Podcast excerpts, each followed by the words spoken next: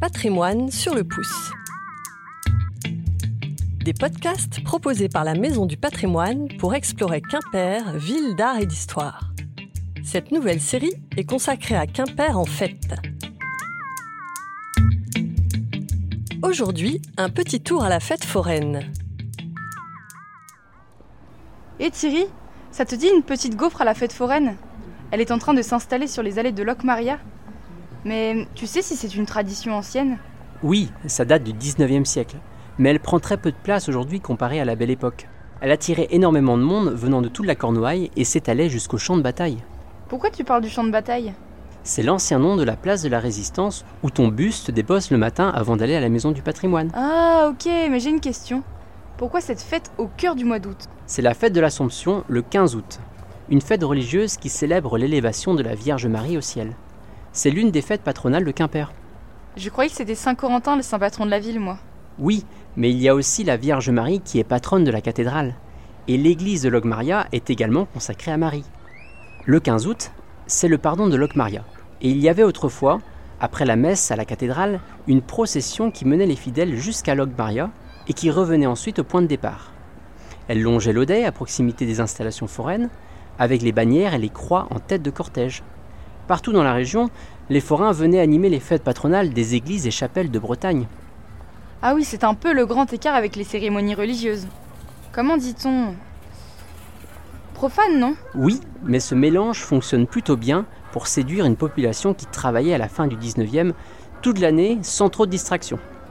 Pendant la procession du 15 août, les gens s'inclinaient respectueusement sur le passage des étendards religieux, et certains demandaient même la bénédiction de l'évêque. Certains spectacles présentés à la kermesse avaient un caractère sacré et étaient recommandés par les autorités religieuses.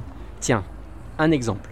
Le théâtre romain, une baraque ambulante qui présentait des spectacles, propose en 1895 la pièce La vraie passion, avec comme rôle-titre Jésus accompagné de 20 comédiens.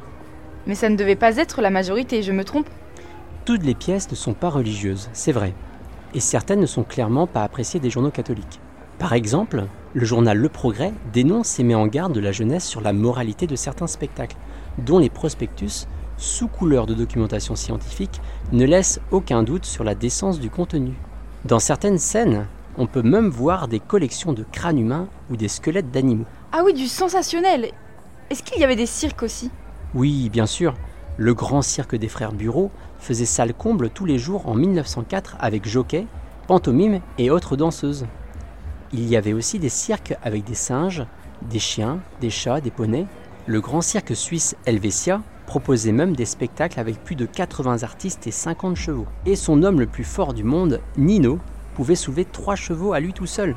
Et encore plus fort, l'Athénéum Théâtre proposait un spectacle de femmes volantes. J'ai appris aussi lors d'une visite guidée que les cinémas ont fait leur venue en Bretagne grâce aux fêtes foraines. Oui, tu as raison. Ils font leur apparition à la fin du 19e siècle. Et aller à la foire était aussi l'occasion de se faire tirer le portrait chez les photographes Panorama. Et les manèges Il devait déjà y en avoir à l'époque. Il y en a quelques-uns, au nom très parlant, les montagnes russes ou les balançoires. Et c'est sans parler du grand carrousel salon qui attirait une foule innombrable d'amateurs de miroirs et de dorures. Les chevaux et les voitures étaient prises d'assaut. Il y a même eu un accident en 1908 avec un jeune garçon gravement blessé suite à un mouvement de foule. Des gens qui se ruent sur un manège, je vois ça encore aujourd'hui. Il n'y a qu'à voir les autotamponneuses. Est-ce qu'il y avait des peluches à gagner? Peut-être pas. Mais il y avait plusieurs loteries où l'on pouvait notamment gagner de la porcelaine de Limoges ou des confiseries. Mais la police veille et poursuit ceux qui profitent de la fête pour faire des jeux d'argent, ou d'autres bonimenteurs comme cette somnambule qui voulait conduire des personnes pour leur divulguer un trésor caché après leur avoir tout d'abord vidé les poches. La fête durait donc tout le mois? Pour les installations foraines, oui, mais les fêtes de Quimper, telles qu'elles sont appelées, durent en réalité trois jours. Il y avait aussi des concerts donnés par le 118e régiment d'infanterie de Quimper sur les allées de Locmaria. Mais c'était aussi une fête qui appelait la générosité de tous. Le 15 août, le bureau de bienfaisance distribue les secours aux indigents, alors que le grand bal du 16 au soir collecte des fonds pour les pauvres. Certains forains donnent même des représentations dont les recettes vont intégralement au bureau de bienfaisance. Ils invitent parfois les orphelins ou les vieillards de l'hospice. Il y a même un bal dédié aux enfants. Oh, elle est trop cool cette fête, mais je trouve qu'il manque un peu de sport. Mais il y en avait aussi. Des jeux étaient organisés sur les allées de Logmaria l'après-midi du 15 août, comme des courses de vélo et des concours de tir. Mais ce sont les courses de chevaux sur l'hippodrome de Cuzon qui ont fait la célébrité de ces fêtes où les boobmakers dépouillaient parfois les parieurs imprudents.